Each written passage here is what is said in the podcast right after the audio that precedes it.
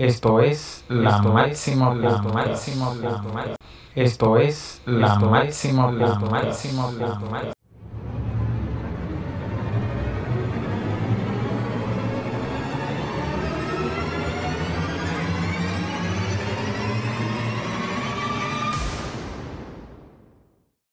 Bienvenidos amigos a este nuevo episodio donde como cada semana le traemos tips interesantes de temas relacionados con la salud y la medicina. Hoy tenemos un invitado muy especial al doctor Félix Escaño, quien es ginecostetra, su especialista en mastología. Saludos doctor, ¿cómo está usted? Hola, hola, muchas gracias. Estamos bien y ansiosos por compartir con ustedes conocimientos de, medicina, de salud y de temas que son muy comunes a, nuestra gente. Nos alegra saber que está bien, doctor. Si quieren conocer y escuchar otra entrevista con el doctor, es bueno que escuchen el episodio número 26, donde se estuvo hablando sobre los anticonceptivos. Hoy vamos a tratar un tema, como dice el doctor, muy, muy frecuente, muy común en las mujeres, como es, son los miomas uterinos. Entonces, doctor, nos gustaría que usted nos dé una definición de qué son los miomas uterinos para usted. Ok, los miomas uterinos son tumores que crecen del tejido eh, eh, del útero, que son una especie de tumores de tejido conectivo, fibroelástico, tiene la consistencia de la punta de la nariz. ¿ok? Son tumores eh, que pueden tomar un tamaño no específico, pueden desarrollarse en un lugar eh, no siempre determinado del útero y dependiendo de estas dos variantes, tamaño y localización, entonces eh, empieza el abordaje médico. Entonces, doctor, ¿cómo se clasifican los miomas uterinos? Los miomas eh, pueden clasificarse en cuanto a su localización. ¿De acuerdo? Mucoso, si están en, en, eh, eh, en relación con la, con la mucosa, subserosos, si están debajo de la, de la serosa, o sea, de la capa más exterior del, del, del útero, eh, y los que están en el miometrio propiamente. De esa clasificación, doctor, que usted nos acaba de dar, ¿cuáles podríamos decir que son los miomas uterinos más frecuentes? Todos y ningunos. O sea, hay todo tipo de presentación. ¿Por qué? Porque muchas veces los miomas no son uno solo, son un grupo, son varios. Entonces, eh, pudiéramos decir que los que se forman en el tejido, en el músculo del útero, pudiéramos decir que son los más comunes, pero en realidad como se forman varios, es muy común encontrar en varias localizaciones al mismo tiempo. Y sabemos, doctor, que la gente tiene muchas inquietudes respecto a los miomas uterinos, pero ¿cuáles serían los factores de riesgo para desarrollar un mioma uterino? Primero, ser mujer. Y segundo, eh, y yo creo que es una de las cosas más importantes de saber de lo que es la miomatosis uterina, es que esta tiene una predisposición racial. ¿Ok? El mioma es más común en la raza negra como nosotros, los dominicanos, somos una mezcla, en, nuestra, en nuestro ADN circula ese gen. Por lo tanto, ustedes pueden ver estas mujeres que son blancas, rubias o verdes de Jarabacoa, de La Vega, de Moca, y aún así presentan la patología. ¿Por qué? Porque es un asunto racial. Por ejemplo, en países como Alemania, donde son blancos puros, el mioma es muy raro. Entonces, la primera condición es ser mujer y la segunda eh, la raza. Bien, doctor. Sabemos que las personas muchas veces tienden a confundir lo que son los síntomas y los signos de esta enfermedad. ¿Cuáles podríamos mencionar que están dentro de ellos? Ok, eh, lo más importante es que la gran mayoría de los miomas no son eh, sintomáticos. ¿De acuerdo? Entonces, eh, la gran mayoría son hallazgos fortuitos donde se, hace una sonografía y se ven. Ahora bien, La paciente que te llega a la, a, la, a la, consulta o a la emergencia con un sangrado muy abundante, con un ciclo menstrual extremadamente doloroso eh, o con un sangrado muy prolongado por muchos días, entonces uno comienza la investigación y aparecen.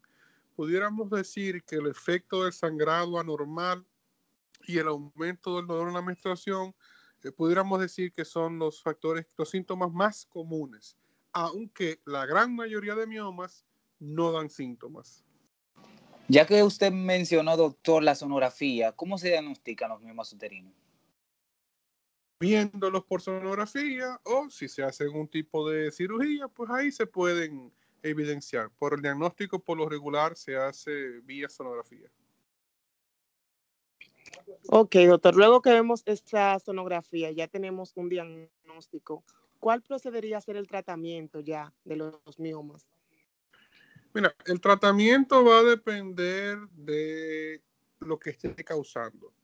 O sea, si es una paciente que está presentando sangrado abundante, una dismenorrea, un dolor, uno, o sea, es, e, es, tan amplio lo que uno puede hacer. Eh, si uno el mioma, por ejemplo, es muy grande y puede desfigurar lo que es el útero en una muchacha que, por, que no ha tenido hijos, pues una, uno pudiera irse por la miomectomía, o sea, operar y sacar el mioma, porque eh, eh, el mioma se saca o se deja. ¿Ok? Entonces, en este caso, uno pudiera pensar en que, bueno, este es un mioma de 5, 6, 7 centímetros en una joven que no ha tenido hijos y que el día de mañana los va a tener, pues uno tiende a hacer la cirugía para sacar el mioma, reconstruir el útero y tratar entonces de que ésta pueda embarazarse el día de mañana. Si por ejemplo es una paciente de 35 años con tres hijos, eh, uno pudiera, uno pudiera usar anticonceptivos. Para que para que el ciclo menstrual sea regulado por la carga hormonal de las pastillas y controlar esto. Eh, uno pudiera, si no está pensando en, en hacer la cirugía, pudiera colocarle un DIU medicado, se conoce como Mirena, y este va a producir una disminución del sangrado menstrual hasta que lo desaparece. O sea, la paciente no le llega la menstruación y es perfectamente normal. O sea, dependiendo de cada caso, uno tiene que tomar en cuenta la edad, los síntomas, las repercusiones que causen esa mujer hoy en día y lo que esa mujer espera de su vida reproductiva hacia el futuro. Entonces uno tiene que analizar todos esos datos para tomar una decisión junto con la paciente, que yo creo que es un aspecto que debe ser eh, hablado y es el que las decisiones se toman con la paciente. Y antes de hacer la siguiente pregunta, ya que usted mencionó eso de la fertilidad, doctor, ¿por qué muchas mujeres que tienen mioma asocian que no son fértiles. Siempre dicen que no pueden quedar embarazadas. qué se debería? No sé qué habrá en la mente de esas mujeres. Sí te puedo decir eh, que el mioma depende de su tamaño y de la ubicación. Porque hay miomas pequeños, pero en muy mal sitio que causan problemas.